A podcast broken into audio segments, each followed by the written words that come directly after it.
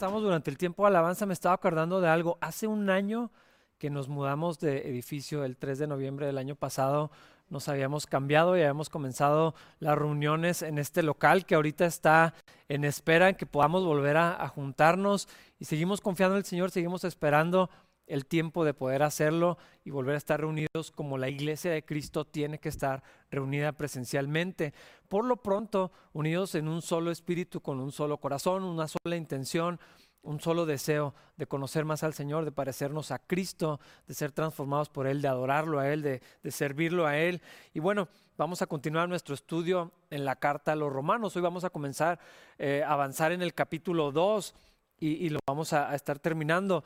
Ah, esto que habíamos estado platicando, estudiando en el primer capítulo, una sección bastante fuerte, eh, creo que lo comenté la semana anterior, algunos de los grandes predicadores eh, sentían el peso de, este texto tan grande que decían, este texto no sería conveniente leerlo de una manera pública por las cosas tan fuertes que dice, y, y, como esta última sección del capítulo 1 nos habla de que Dios muestra su ira, revela su ira desde el cielo contra todos los que son pecadores y perversos. Creo que en un sentido general eh, se puede entender que estaba hablando de los que no conocían a Dios. Eh, porque habla de cosas de no tienen excusa eh, y, y, no tienen razón para no adorar, lo pudieron haber conocido porque estaba la expresión de Dios en la naturaleza, pero se resistieron, lo negaron y el Señor los entregó a pasiones, a cosas muy vergonzosas, a cosas terribles que ofendían aún más a Dios, pero era el deseo del corazón de, las personas. Y, yo creo que si volteamos a ver a nuestro alrededor, es bastante fácil eh, ver cómo el mundo está lejos de Dios, está hundido en pecado, está sumido en tinieblas. Eh, yo creo que eh, esto es fácil de apreciar, no necesitas tener mucho discernimiento o, mucho conocimiento espiritual para poder ver que el mundo claramente está en tinieblas. Y una tentación clara y una verdad bíblica es, aceptar que ese pecado merece castigo. Ah, y lo digo tentación porque esta es una realidad bíblica, lo, leímos, la palabra de Dios es consistente con esto, ¿no? Dios va a juzgar el pecado. El problema está en que cuando leemos un capítulo como el primero de Romanos, casi celebramos, eh, eh, eh, es fácil para el corazón, para algunos de nuestros corazones, movernos en esa dirección y casi festejar qué bueno que Dios castiga el pecado, porque hay cosas terribles. Es verdad lo que estamos viendo en el mundo.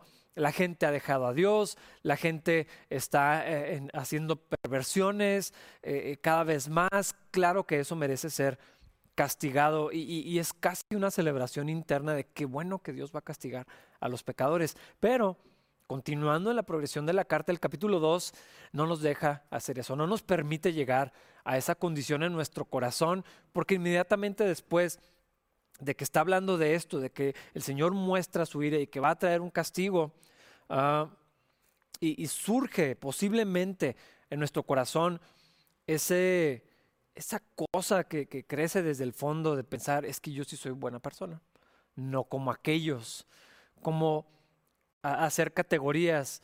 Y, como el capítulo 1 habla de cosas muy eh, grotescas, eh, muy ofensivas para el Señor, eh, utiliza, la, utiliza vocabulario fuerte, dice perversiones.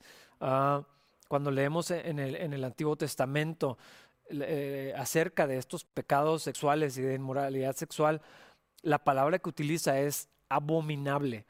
Entonces es fácil decir, bueno, claro que eso es detestable. Y, en comparación, en, automático, pensar que yo no me veo tan mal porque nunca he hecho esas cosas, porque jamás, eso pienso, jamás caería en ese tipo de pecados, porque yo sí conozco a Dios, porque no andamos en las cosas que otros no solamente practican, sino que promueven y, celebran. Ah, y, y, cuando vemos esta lista de cosas, de pecados que menciona el capítulo 1, homosexualidad, inmoralidad, toda clase de perversiones, avaricia, odio, envidia, homicidios, idolatría, gente que odia a Dios. eh, inmediatamente esa cosa interna se, activa para decir, yo, no hago nada de eso, ah, yo no soy así, yo he guardado mi vida, yo soy buena persona y ellos sí merecen el castigo. A veces es bastante sutil esta, esta cosa que se activa, e, e, e, este, esta inclinación en nuestro corazón. Pero mira lo que dice el versículo 1 del capítulo 2. Tal vez crees que puedes condenar a tales individuos, pero tu maldad es igual que la de ellos y no tienes ninguna excusa. Cuando dices que son perversos y merecen ser castigados, te condenas a ti mismo, porque tú, que juzgas a otros, también practicas las mismas cosas. A lo mejor dices, no es cierto, yo no hago esas cosas. Ah, yo no estoy juzgando o alguna cosa así. Ah, hay una distinción que tenemos que hacer cuando utilizamos esta palabra de juzgar, porque es el, es el arma confiable para, para evitar problemas, para justificarnos, para evitar confrontación, para un montón de cosas. Cuando decimos, no, es que no hay que juzgar. La Biblia dice que sí, pero es que eh, eh, el juicio eh, se, se ve de diferentes maneras. Hay un juicio que yo emito para reconocer algo, para identificar. Si yo digo que un árbol de naranjas tiene naranjas, no estoy condenando al árbol, estoy diciendo lo que veo, lo que, lo que es tangible, lo, que se puede percibir. Este es un juicio de identificación, no es un juicio de condenación, esa es otra cosa. Ese es donde no solamente identificas un pecado, sino hay una actitud de superioridad, de, de desprecio, de rechazo, de condenación, de qué bueno, que esa persona sea castigada, de sí todos estos merecen el juicio de Dios, de ellos son los pecadores, nosotros no somos los pecadores, y, estas categorías.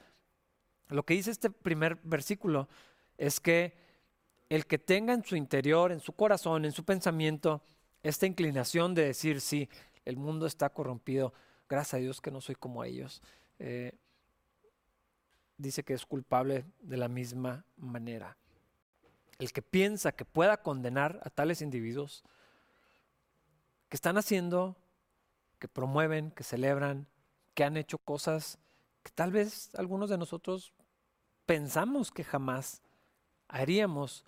Ah, aquí dice, tu maldad es igual que la de ellos. y yo podría pensar, ¿cómo va a ser igual mi maldad? Que la de ellos. ¿Por, qué? ¿Por qué dice la Biblia tal, tal cosa? Si está hablando tan fuerte, si el juicio de Dios, si la ira de Dios se revela en las personas que hacen estas cosas, ¿por qué dice que mi maldad es como la de ellos? Dice que yo no tengo excusa.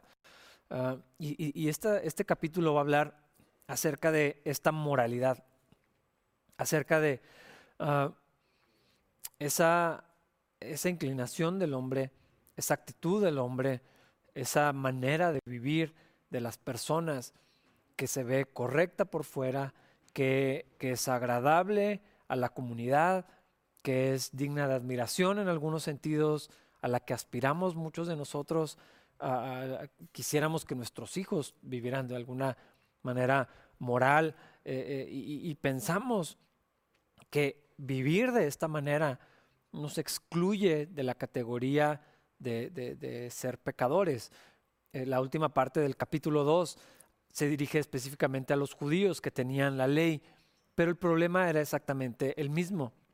Y la manera más obvia donde esto se expresa es cuando vemos a los fariseos con los que convivió Jesús y los, y los apóstoles, porque ellos decían, Mira, este se sienta con los pecadores, no sabe con quién anda, como si supiera qué clase de mujer es la que le está tocando los pies, no dejaría que se acerque eh, ni tantito a, ella. Y, esta clasificación que hacían decir, ellos son los pecadores, nosotros no. ¿Por qué? Porque tenemos la ley, porque guardamos la ley, porque obedecemos a Dios, porque no tienen nada que decirme a mí en, en, estos, en estas áreas de la vida, en estos pecados.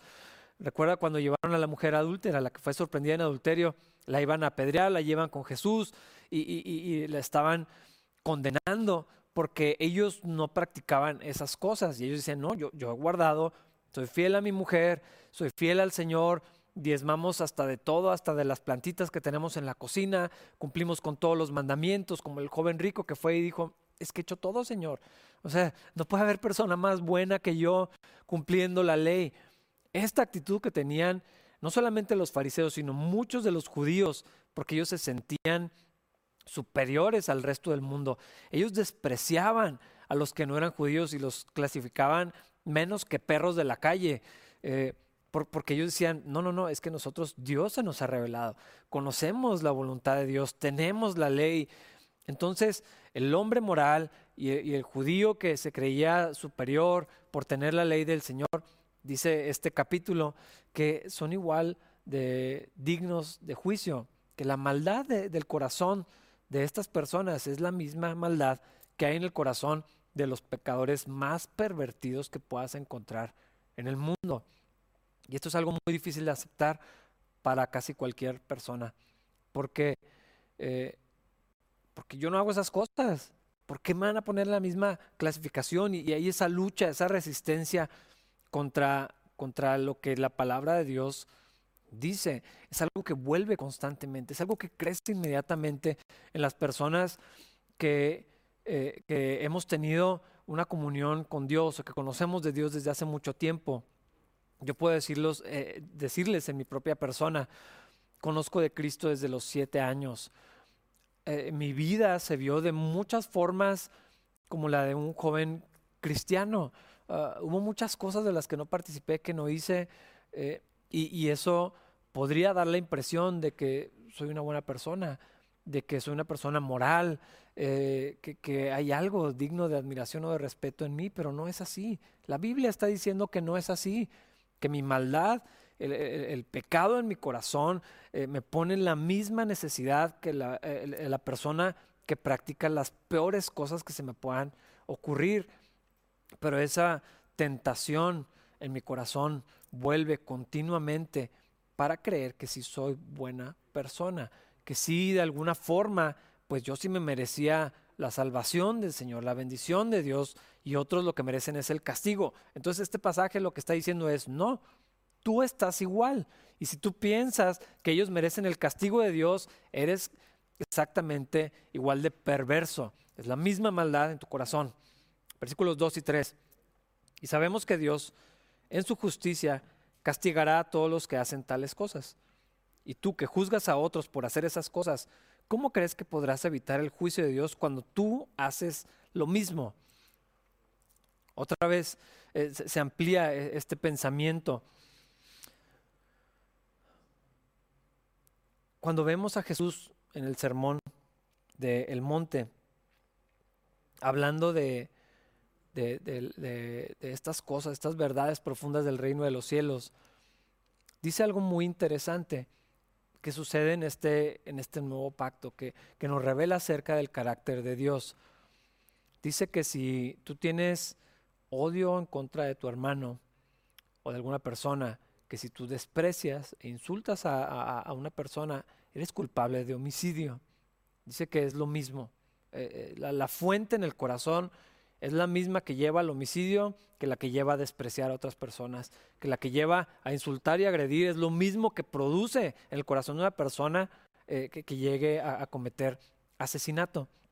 Dice que lo mismo que sucede en el corazón de un hombre que estando casado va y se involucra con otra mujer, o una mujer que estando casada se involucra con otro hombre, eso, esa, esa raíz que lleva a una persona así a ser infiel, a cometer adulterio, involucrarse en otra relación que no debería, es la misma fuente que lleva a un hombre o a una mujer a desear a alguien que no es su, su, marido, a, a, dejarse llevar en esta pasión, en un deseo, en una, en una lujuria, es la, es la palabra correcta. Y Jesús dice, es exactamente lo mismo. Entonces, a las personas morales que probablemente en su lista de acciones pecaminosas no aparecen un montón de cosas que en la vida de otros sí, eh, pero lo que está en el corazón es exactamente la misma fuente que de los que las practican abiertamente. Ese es el problema. Y dice, tú que juzgas a otros para hacerlas, ¿cómo crees que podrás evitar el juicio de Dios cuando tú haces lo mismo? ¿Cómo ¿Cómo piensas que otros sí merecen el castigo y tú no? Eh, cuando esa naturaleza es exactamente la misma dentro de ti. ¿Cómo vas a evitar el juicio de Dios? ¿Porque no has hecho algunas de estas cosas? Es una pregunta para que reflexionemos, eh, para que meditemos. O sea, ¿qué, ¿qué es lo que te hace diferente?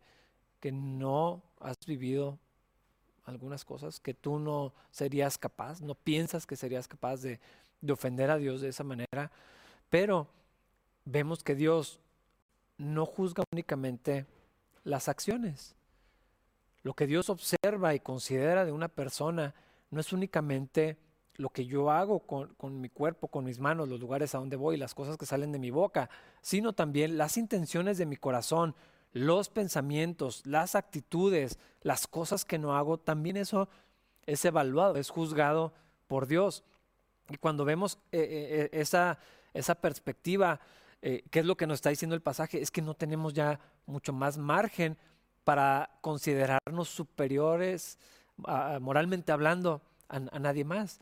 al menos no delante de Dios. En la sociedad puede hacer una cosa, pero delante de Dios estamos al mismo nivel.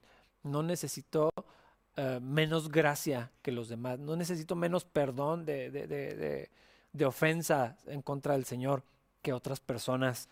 No se puede. Versículo 4. ¿No te das cuenta de lo bondadoso, tolerante y paciente que es Dios contigo? ¿Acaso eso no significa nada para ti? ¿No ves que la bondad de Dios es para guiarte a que te arrepientas y abandones tu pecado? Este es el problema. Ah, el corazón del hombre se inclina a abusar de la bondad de Dios. Y, este es un tema, estaba escuchando una, una, predicación en la semana que hablaba de la bondad de Dios, nada más. Toda la escritura continuamente está hablando de Dios y de la bondad de Dios. Es un atributo de Dios, pero es es la representación de, Dios mismo, o sea, la, bondad y, vemos pasajes por todos lados. Eh, ciertamente el bien y la misericordia me seguirán todos los días de mi vida. Eh, eh, la bendición de Dios constantemente se repite. El Señor es lento para la ira, grande en misericordia. Sus misericordias son nuevas cada mañana. Dice que cada año, no dice que en mi cumpleaños, en ocasiones especiales o cuando acumulamos ciertos méritos. No, no cada mañana la misericordia del Señor es nueva. Vemos que hay esta gracia común, que, y, lo menciona la escritura, ¿no? Eh, eh, el, sol sale para justos e injustos, la lluvia cae para justos e injustos. Esta gracia de la que todos participamos y las bondades de Dios en nuestras vidas, ah, yo creo que aquí necesitamos considerar en lo individual cómo se ve mi vida, eh, la bendición de Dios para mí. Yo yo disfruto mucho de mi vida, a mí me gusta mucho mi vida, estoy bien agradecido por lo que tengo. Eso no es más que la bondad de Dios. Lo que Dios ha hecho con el ministerio en Capilla Calvario no es más que la bondad de Dios. Y lo que está diciendo este versículo es que la persona que se regocija, que celebra su moralidad, está despreciando la bondad de Dios y está pensando que esa misericordia de Dios, que esa gracia de Dios en su vida es porque Dios aprueba quién es esa persona. Eso significa, eh, yo pienso que me merezco la bondad de Dios. Si me va bien es porque me lo he ganado. Si, si tengo una vida estable, ingresos, eh, una familia o, muchos amigos, o mi vida está en orden, lo que sea, eh, y surge esa moralidad en mi corazón de decir, pues es que sí, ¿cómo no me va a bendecir Dios? Dios me utiliza obviamente porque me he guardado para Él toda mi vida. Eh, eh, Dios ah, trae cosas a, mi vida, por, pues, pues claro que sí, o sea, ¿cómo no me va a bendecir el Señor? Eh, es algo que tal vez no diríamos conscientemente, a, veces sí, pero, pero que está ahí, que continuamente está diciendo, sí, pues es que la o sea, el juicio de Dios para los pecadores, la bondad de Dios para la gente como yo. Eh, pero lo que está diciendo es, ¿la bondad de Dios no significa nada para ti? Es una pregunta muy fuerte. Es, es un desafío de parte del Señor para decir, ¿por qué crees que te mereces la bondad de Dios? No te habla del carácter de Dios, no te das cuenta lo que toda esa lluvia continua de bendiciones en tu vida significa es que Dios te está bendiciendo para guiarte a que te arrepientas y abandones tu pecado. Eh, encontré esta, esta cita y me gustó mucho. Dice, la bondad de Dios hace posible la indulgencia en los corazones de hombres necios, pero provoca el arrepentimiento en el corazón de los sabios.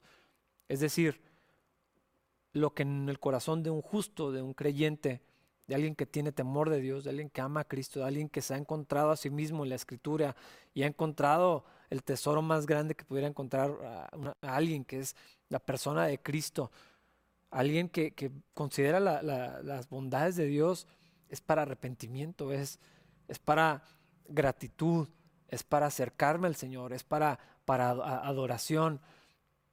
Pero lo que está diciendo este, todo este pasaje es que en el corazón del hombre necio, la bondad de Dios se ve como algo que me permite continuar en mi orgullo, en mi soberbia, en mi juicio y condenación hacia otros, en, en, las cosas que yo me puedo permitir porque no son tan terribles como las que otros practican. Y, y nos lleva de una manera muy tonta, muy necia a pensar, si Dios no me ha corregido en esto y me sigue bendiciendo, en estas cositas que me permito hacer, que me permito vivir, quiere decir que Dios aprueba mi estilo de vida. E, es un error terrible pensar que porque no hemos visto la ira de Dios sobre nosotros o el castigo de Dios o, que se cierre la llave de las bendiciones de Dios en nuestra vida y, pensamos, e, es que obviamente Dios está de acuerdo con todo lo que hago. No, lo que está diciendo este pasaje es, a, lo contrario, o sea, no te das cuenta de que Dios está siendo paciente contigo, de que Dios te está bendiciendo para que te arrepientas, para que eso te, te, mueva a, a, decir, no, no, puedo aceptar esto, o sea, esto es demasiado. No sé si alguna vez te han hecho algún regalo que consideras excesivo eh, eh, y, y, te lo traen y dices, hijo, no, no, puedo aceptar esto, es mucho, o sea, gastaste mucho dinero, no, no quiero ni saber, ni imaginarme cuánto debe costar esto y, esa sensación de no, no me merezco esto, ¿por qué estás haciendo esto por mí? Eso es lo que está diciendo aquí, pero considerando toda la misericordia del Señor continuamente sobre nosotros. La gracia común, las bendiciones individuales que nos ha dado, la oportunidad de conocer a Cristo, el país en el que vivimos con la libertad de culto que tenemos, y, no sé, podría continuar eh, eh, con una lista enorme de cosas por las que podríamos agradecer y deberíamos agradecer a Dios en lo individual, en, cada uno de nosotros. A veces quisiera hacer un ejercicio que no, no, lo podría hacer, pero es en mi cabeza, de tener una fila con todas las personas de capilla y poderles decir todo lo que yo veo que Dios ha dado de bendición sobre sus vidas todas las razones por las que deberían de estar agradecidos y, pensar, pues tienes, tienes esto, Dios te ha dado, tu, familia, tu trabajo, tu carrera, tu, negocio, tus estudios, las oportunidades de viajar eh, y, todas las, cosas que, yo veo. Ah, es un ejercicio que tengo que aplicar para mí mismo. Toda esa bondad de Dios debería de abrumarnos en el mejor sentido de la palabra para decir, Señor, es que ¿por qué? No me merezco esto. O sea, yo sé lo que hay en mi corazón, yo sé cómo te he ofendido, sé cómo lo, hago continuamente, sé las intenciones de, dentro de mí que son contrarias a las del Espíritu, que se alejan de tu voluntad, las cosas que pienso, las cosas que omito, las cosas que hago, las cosas que digo. Señor, no deberías de bendecirme tanto, no me merezco esto, se siente injusto, se siente demasiado, pero no es así surge en mi corazón esa cosa continua, sutil, muy poco a poco se mete en mi cabeza y en mi corazón y va creciendo. No me doy cuenta, estoy ciego a veces a, esta, a, esta, a esta maldad de mi corazón que me dice, pues es que claro que Dios te va a bendecir. Te lo mereces. Eres una buena persona. La bondad de Dios sobre tu vida es porque has sido obediente, has sido fiel, te has guardado, lo que quieras. Ah, no debería ser así, porque lo que está diciendo aquí es otra cosa. Dice que somos culpables delante del Señor, que no hay excusa para librarnos del juicio de Dios, no por nuestros propios méritos, no por nuestra supuesta moralidad, no porque me sienta superior a los perversos o a los que yo pienso que son perversos. Y de de este mismo concepto surge esa idea de por qué Dios no elimina la maldad del mundo, por qué Dios no eh, se deshace de todo el mal. Ah, ¿Dónde trazas la línea? Eso significa que tú no te ves a ti mismo como alguien que debería de recibir el juicio de Dios.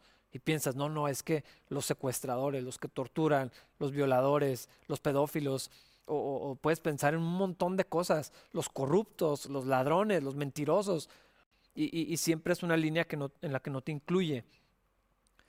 Eh, y, pensamos, ¿por qué Dios no castiga la maldad? ¿Por qué Dios no la detiene? Eh, en lugar de decir, Señor, ¿por qué, ¿por qué amanecí hoy? ¿Por qué no has acabado con mi vida eh, en, este, en este momento? Ese pensamiento que pese en nuestro corazón, que nos lleve a precisamente cada mañana celebrar y Dios, gracias por el aliento de vida. Ah, esto no es algo trivial, no es algo que deberíamos de dar por sentado. Señor, gracias por tu misericordia, gracias porque, o sea, no, no, acabaste con mi vida eh, mientras estaba dormido. Eh, Spurgeon hablaba acerca de esto, de, de, cómo él despertaba y decía, Señor, gracias por no haberme matado en mis sueños, o sea, me, lo merecía. Era, era lo que, de, lo que, de lo que era digno. Eh, no de esta gracia, no de todas estas bendiciones, no de todo lo que tengo, no de todo lo que haces, no de Cristo, no del perdón, no de la salvación, no del cielo, no de la vida abundante, de la vida eterna contigo para siempre. O sea, no, puedo imaginarme ni siquiera esto. Pero surge eso en nuestro corazón que nos lleva a pensar que la bondad de Dios es una aprobación de mi vida, es una ah, autorización para hacer las cosas que están allí en mi corazón. Versículo 5 al 11. Pero eres terco y te niegas a arrepentirte y a abandonar tu pecado. Por eso vas acumulando un castigo terrible para ti mismo, pues acerca el día de la ira en el cual se manifestará el justo juicio de Dios. Él juzgará a cada uno según lo que haya hecho. Dará vida eterna a los que siguen haciendo el bien, pues de esa manera demuestran que buscan la gloria, el honor y la inmortalidad que Dios ofrece, pero derramará su ira y enojo sobre los que viven para sí mismos, los que se niegan a obedecer la verdad y en cambio viven entregados a la maldad.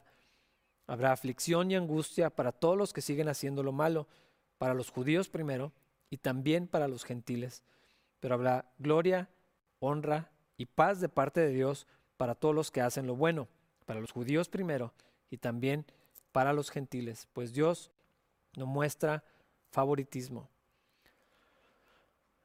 Dios no hace acepción de personas. Esta verdad se repite en la Biblia. Sin embargo, sí pensamos que Dios hace acepción de personas. Que Dios tiene favoritos, que Dios tiene consentidos, que, ah, que Dios hace algo así. Los judíos creían esto. Ellos estaban seguros porque eran el pueblo de Dios, los escogidos, los elegidos para hacer luz a las naciones, los buenos. Ah, ellos se percibían así. Pero el círculo se abre cuando vamos hacia la moralidad y allí entramos muchos de nosotros de pensar, sí, sí, o sea, es que nosotros somos eh, de, los, de los que no, no tenemos que lidiar con, con Dios de esta manera ni Dios va a tratar con nosotros de esta forma. Ah, Dios no hace excepción de personas y va a haber juicio justo para todos, eh, sin parcialidad, al mismo nivel. Eso es algo que tenemos que recordar. Eh, eso que está en mí, que a veces no me deja perdonar a otras personas, que me hace sentir mejor que otros, superior a otros, es muy engañoso. Ah, yo creo que la mayoría de las veces no nos damos cuenta. Los cristianos eh, tenemos esa inclinación continua en nuestro corazón. ¿Por qué? Porque somos cristianos. Porque nosotros sí amamos a Dios, sí conocemos a Dios, sí tenemos la verdad. Yo tengo una Biblia y leo la Biblia, voy a la iglesia, sirvo en la iglesia y, esto empieza a generar algo en mi corazón. Dios me puede usar a mí, obviamente, a otros no creo, así con ese corazón, así con esa maldad. ¿Cómo los va a utilizar? El, Señor. Eh, no, no, hay, o sea, no hay favoritismo. Dios Dios va a juzgar las obras, los pensamientos, las intenciones del corazón por igual con todas las personas, judíos, gentiles, a todos. Versículos 12 al 15. Los gentiles serán destruidos por el hecho de pecar, aunque nunca tuvieron la ley escrita de Dios, y los judíos, quienes sí tienen la ley de Dios, serán juzgados por esa ley porque no la obedecen. Pues el simple acto de escuchar la ley no nos hace justos ante Dios, es obedecer la ley lo que nos hace justos ante sus ojos. Aún los gentiles, quienes no cuentan con la ley escrita de Dios, muestran que conocen esa ley cuando por instinto la obedecen aunque nunca la hayan oído. Ellos demuestran que tienen la ley de Dios escrita en el corazón, porque su propia conciencia y sus propios pensamientos o los acusan o bien les indican que están haciendo lo correcto. Hay una ley de Dios escrita en el corazón de las personas. Eh, a veces pensamos, ¿cómo le va a hacer la gente que no ha escuchado de, Dios? Eh, es injusto que no, y si ellos no saben por qué se les, conforme a qué, basados en qué se les va a, juzgar. Bueno, aquí está diciendo, porque la ley de Dios está guardada en el corazón. Eh, los judíos la tenían por escrito, nosotros tenemos acceso a la ley de Dios por escrito, la conocemos, la escuchamos, hablamos de, ella, la podemos estudiar, la podemos entender. Eh, pero la gente que no conoce de Dios, que nunca lo ha leído, hay algo en el corazón. Es universal. Como eh, matar a otra persona, o sea, tomar la vida del inocente, de los más desprotegidos, aún el cometer adulterio o, estas cosas en el matrimonio y muchas otras, tomar lo que no es tuyo. O sea, todo, esto eh, es algo que es, inherente al corazón del hombre. Sabemos que está mal. A veces no somos tan conscientes, pero es esa cosa y por eso le llamamos la, conciencia. Bueno, eso es lo que está diciendo. Dios va a juzgar a todas las personas conforme a su ley. Los que la tienen por escrita, eh, pues conforme a eso, y los que la tienen en el corazón conforme a eso. Aquí el problema es que el juicio no es más duro para los que no conocen de Dios, sino para los que sí. ¿Por qué? Porque sabiendo, no solamente en nuestro corazón y en, eso eh, que, es inherente al hombre, en eso que es eh, inconsciente, sino teniendo la palabra de Dios, conociendo la voluntad de Dios, viendo por escrito los mandamientos, las promesas, el anuncio del juicio, todo el, corazón de Dios expresado en su ley, en su palabra, aún así no la obedecemos. Pensamos que sí, porque cumplimos algunas de las cosas, probablemente en el mejor de los casos. ¿Qué pasó con el, con el joven rico? Fue exactamente ese el, el problema. Señor, es que ya he hecho todo, o sea, no hay algo que me falte, pues porque soy una buena persona. Pero Jesús sabía que a lo mejor estaba cumpliendo con algunos mandamientos, pero en su corazón él no amaba a Dios, él no anhelaba servir a Dios, él estaba cumpliendo con un montón de reglas y que lo hacían ver bien delante de las personas y lo hacían sentirse bien consigo mismo, pero su corazón estaba lejos de Dios. Entonces lo que Jesús hizo es revelar eso que estaba en el corazón y nomás puso algo así delante de él. Y, ok, eh, qué bueno, felicidades, vende todo lo que tienes, dáselo a los pobres y sígueme. O sea, si has cumplido con toda la ley es porque amas al Señor. Si cumples con todos los mandamientos y eres tan buena persona, es porque eh, tu, vida está entregada a Dios, ¿verdad? La verdad eh, era otra. No era cierto. Eh, era, otra cosa, era una moralidad, era una autojusticia, no, la de Dios. No, no tenía que ver con la fe, ni con la obediencia que produce la fe. No tenía que ver con el amor a Dios era, era, era otra cosa, su corazón estaba lejísimos. Esto es lo mismo que pasa con muchos de nosotros. Pensamos que cumplimos en algunas eh, de las cosas que agradan a Dios eh, y probablemente lo hacemos, pero no hemos cumplido con todo. Y la Biblia dice en otra, en otra sección que la ley de Dios es una sola unidad. No puedes decir, no, pues tengo 98%, eso significa que sube a 100, eh, he cumplido con la gran mayoría, con las cosas más importantes, con las cosas más grandes. No todo, pero bueno, nadie es perfecto, pero como quiera califico, no, no. La Biblia dice que todo el, mandamiento de Dios es una sola pieza si no cumples con alguna de las cosas, la que quieras, la que te parezca menor, la que escojas del principio, del final o del medio, al no cumplir con eso, fallas con todo lo demás. Entonces, ninguno de nosotros obedece a Dios. Y vamos a ser juzgados conforme a eso. Si, si nuestra jactancia va a estar en nuestra moralidad, en las cosas buenas que hacemos, en que conocemos, ¿no? Yo leo la Biblia, la he leído tres veces completamente, siete veces, quince veces. ¿Y luego qué? Si no la obedeces, si no la vives, si no la cumples, si no está en tu corazón, si, si no, tu vida no corresponde a todo el, mandamiento de Dios de que puedes presumir. ¿Dónde está tu jactancia? ¿Dónde, dónde queda tu, pase para no entrar al juicio y salir libre? No hay. Es lo que está diciendo aquí. Vamos a ser juzgados conforme a la ley de Dios. ¿Y sabes qué? Conforme a ese estándar, todos perdemos.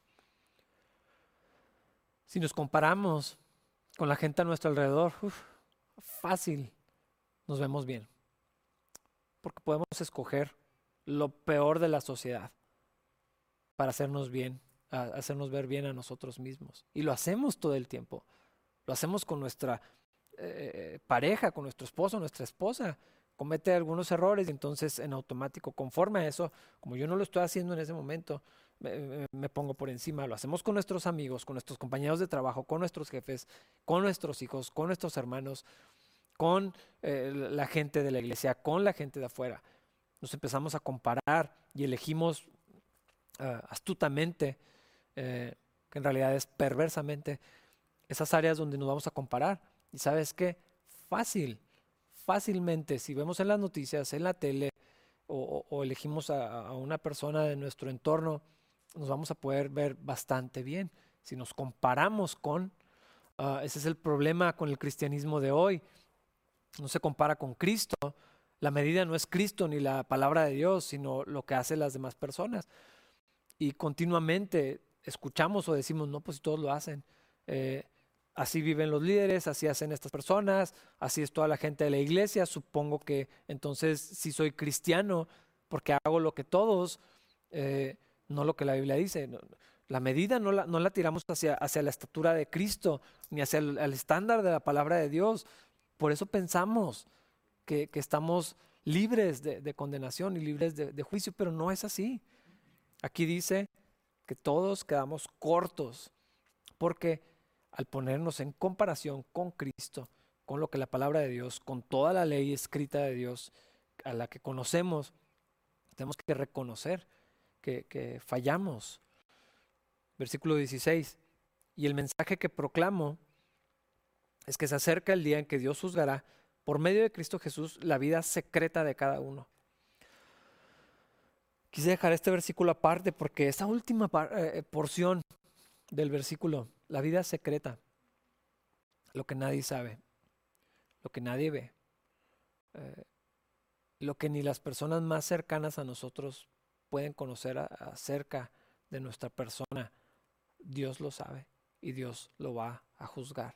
Si todas nuestras acciones, dice la, la palabra de Dios que aún cada palabra va a ser juzgada, todo lo que hemos hecho se va a presentar delante de Dios y Ah, por eso algunos pensaban, no, pues sí, sí voy a librar. Mi vida se ve bastante bien. Soy generoso, he sido fiel, honro o amo a mi esposo, a mi esposa, eh, asisto a la iglesia, soy caritativo, comparto con los demás, jamás me he robado ni un lápiz, nunca he tomado un peso que no es mío, eh, he sido honesto, me he conducido siempre con la verdad y todas estas cosas que, que podríamos, que son admirables realmente, pero contra el estándar de la palabra de Dios. Lo que hay en el corazón, lo que otros no pueden ver, lo que yo puedo volverme hábil en esconder y manipular, lo que está aquí, lo que está en mi corazón, las actitudes, las motivaciones, aún para hacer las cosas correctas. Lo he mencionado antes, yo podría estar aquí mismo enseñando la palabra de Dios con ustedes, eh, y al mismo tiempo tener una motivación completamente equivocada para hacerlo. Egoísta, para exaltarme, para buscar popularidad, no sé, o sea, puede haber un montón de razones que, eh, que nadie sabría, pero Dios sabe. Eso es lo que está diciendo aquí. Va a haber un día que Dios va a juzgar por medio de Cristo Jesús la vida secreta de cada uno. Lo que me mueve, lo que pienso, lo que sale de mi corazón. ¿Sabes que nadie quiere eso? Cuando decimos, nomás Dios puede juzgarme. Exacto, ese es el problema. Dios conoce mi corazón. Ese es el peor de tus problemas, precisamente. Ahí es donde está eh, eh, el peligro. Ahí es donde está eh, el anuncio que Pablo está haciendo. Este es el mensaje que proclamo. Es que Dios va a juzgar eso de tu corazón. Eso que piensas que te justifica delante de las personas. Dios sabe lo que hay en mi corazón. Exacto. Y es lo peor que te puede pasar en la vida, que Dios sabe lo que hay ahí. Porque vamos a ser juzgados en, cuanto a, eso. Ah, Dios, Dios lo va a hacer. La última parte del capítulo empieza a hablar de los judíos y la ley, específicamente versículos 17 al 20. Tú que te llamas judío, confías en la ley de Dios y te jactas de tu relación especial con Él. Tú sabes lo que a Él le agrada, sabes bien que es lo correcto, porque se te ha enseñado su ley. Estás convencido de que eres guía para los ciegos y luz para los que andan perdidos en la oscuridad. Piensas que puedes instruir al ignorante y enseñar a los niños los caminos de Dios pues estás seguro de que la ley de Dios te da pleno conocimiento y toda verdad. Casi parece que está dando un reconocimiento a, los judíos. Está diciendo puras cosas buenas. Eh, tienes la ley, la puedes usar para enseñar, formar a tus hijos en el camino de Dios, instruir al ignorante, eh, tienes una relación especial con Dios porque eres del pueblo de Dios, el problema es que está diciéndolo en otro tono y dice, te jactas de eso. Ah.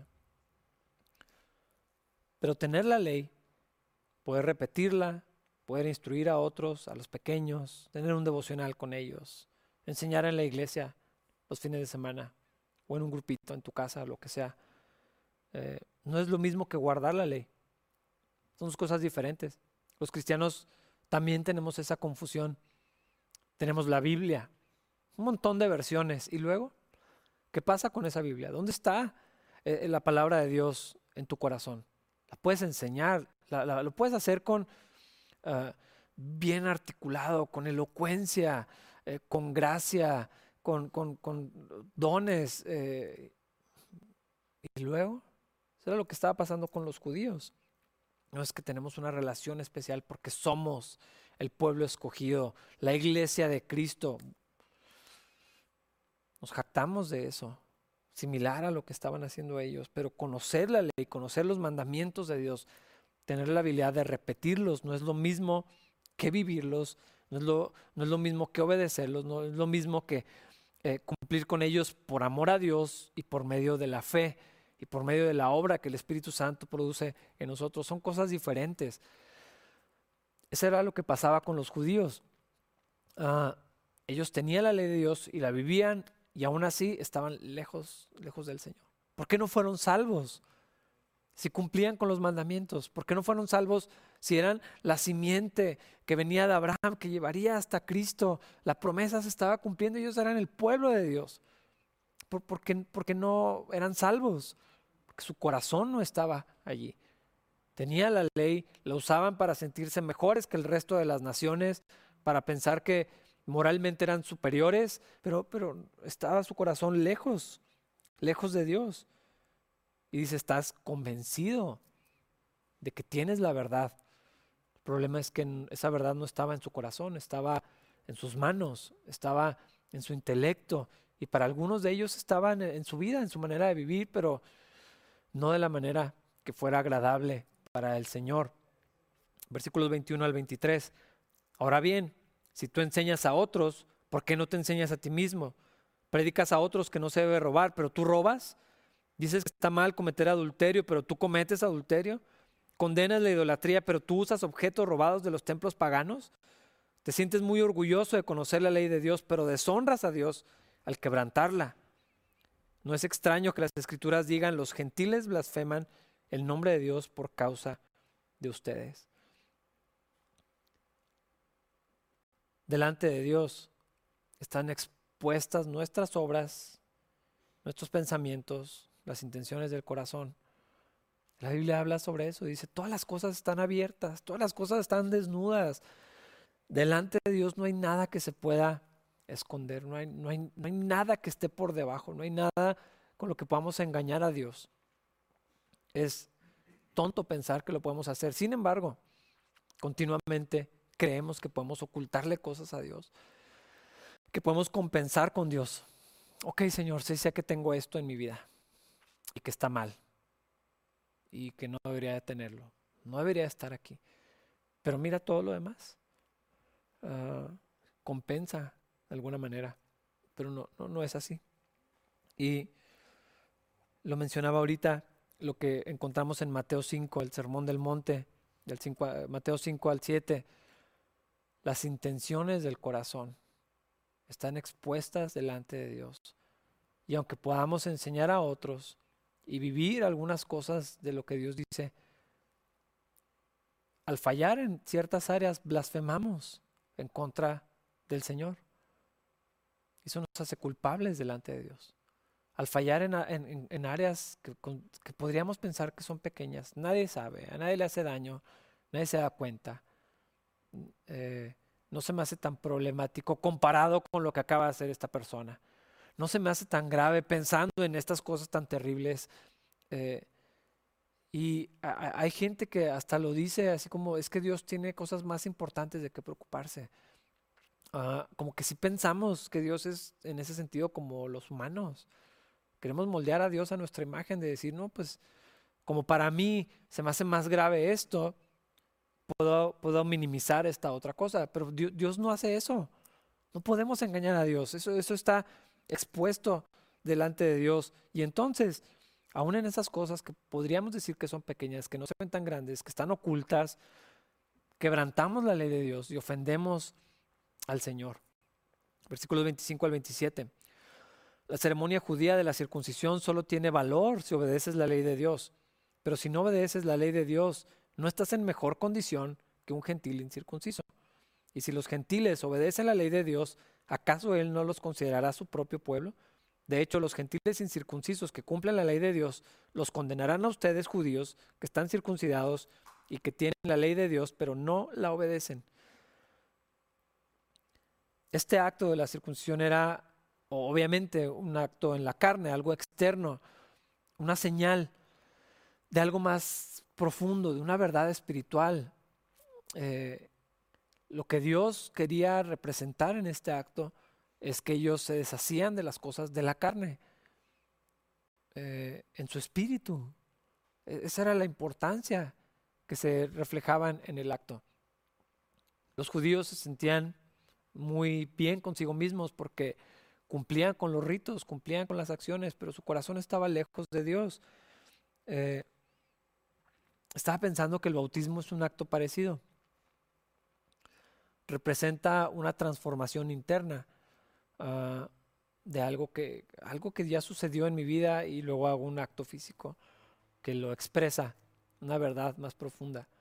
Ah, y a veces los, los cristianos pensamos que los actos externos nos justifican delante de Dios.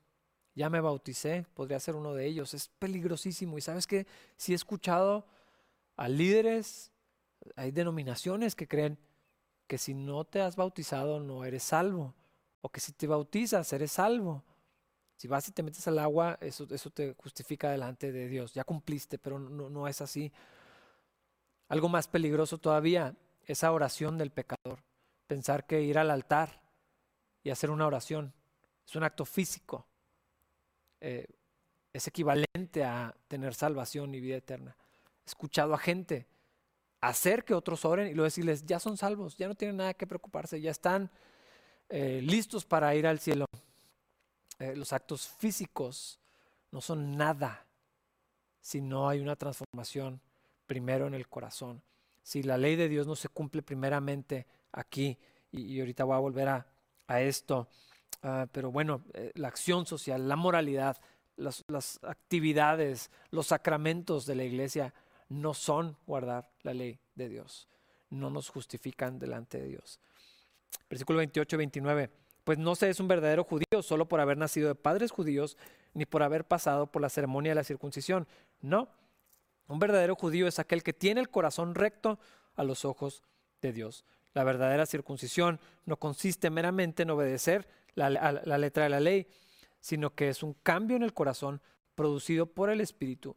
Y una persona con un corazón transformado busca la aprobación de Dios, no la de la gente. Para concluir este pensamiento, otra vez, el capítulo 2 por sí mismo no presenta todavía el Evangelio, nos está llevando hacia Él, nos está llevando hacia Cristo, hacia el mensaje completo. Tenemos que ver esto en partes y no extraer esta enseñanza o este capítulo del resto del contexto, el anterior y el, y el posterior.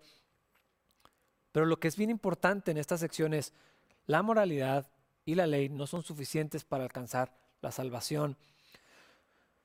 Una persona buena, justa, eh, moral, no se va a ir al cielo a menos que su corazón sea transformado por la gracia de Dios, por medio de la fe en Cristo Jesús. Eso lo vamos a, platicar a detalle más adelante, pero ese es el punto de todo este capítulo.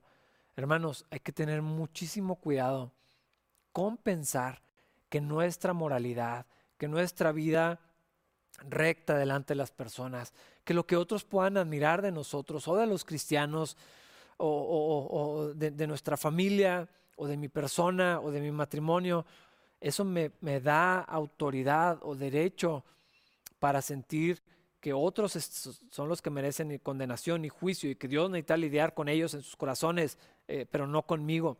Eso es exactamente, y ya lo mencioné, lo que los fariseos pensaban cuando decían, mira, este come con los pecadores, ha de ser igual que ellos, este se junta con los que no debería eh, y, es amigo de los pecadores. Eh, hay que tener muchísimo cuidado, hermanos. Los cristianos tenemos esa inclinación rampante, continua de, de, pensar, sí, los pecadores son otros, no, no yo.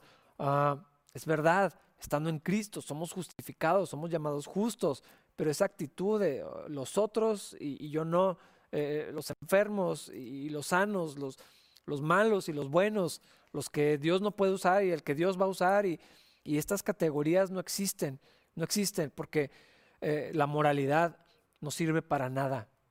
Una persona súper moral eh, sin Cristo igual se va a ir al infierno con toda su moralidad y la peor persona que pudiéramos encontrar la más depravada, la más pervertida, que ha cometido los actos más atroces, ofensivos para la humanidad y para Dios, que viene a Cristo, va a estar con Él en el paraíso. El primero fue que estaba junto al Señor en la cruz. Merecía estar ahí, merecía ser castigado por sus pecados y el Señor le dijo, ¿sabes qué? De cierto te digo que hoy mismo estarás conmigo en el paraíso. No tuvo chance, no tuvo oportunidad de moralizar su vida de bautizarse, de ir a la iglesia, de hacer cosas buenas y piadosas que le ganaran la aprobación de las personas, no. Eh, la creencia, la fe en Cristo fue suficiente para agradar a Dios, para ganar su aprobación, para hacerlo acepto, para hacerlo limpio, para hacerlo santo y, estar en la presencia del Señor para siempre. Pero más adelante vamos a hablar de esto. Hermanos, cuiden su corazón. Permitan que un pasaje como este los confronte, los, los, los, lleve al arrepentimiento. La bondad de Dios es tan grande, hermanos, no podemos pensar.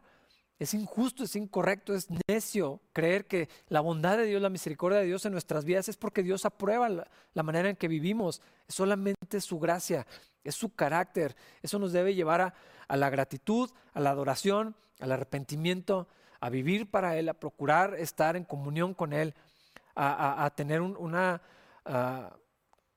pensamiento acerca de nosotros mismos sobrio, mesurado, correcto, bíblico, sujeto a Cristo, que exalta a Jesús y minimiza a mi persona, que no me da ningún crédito, ningún mérito de nada de lo que tengo, de nada de lo que Dios me ha dado, sino que todo lo dirige, toda la gloria hacia el Señor.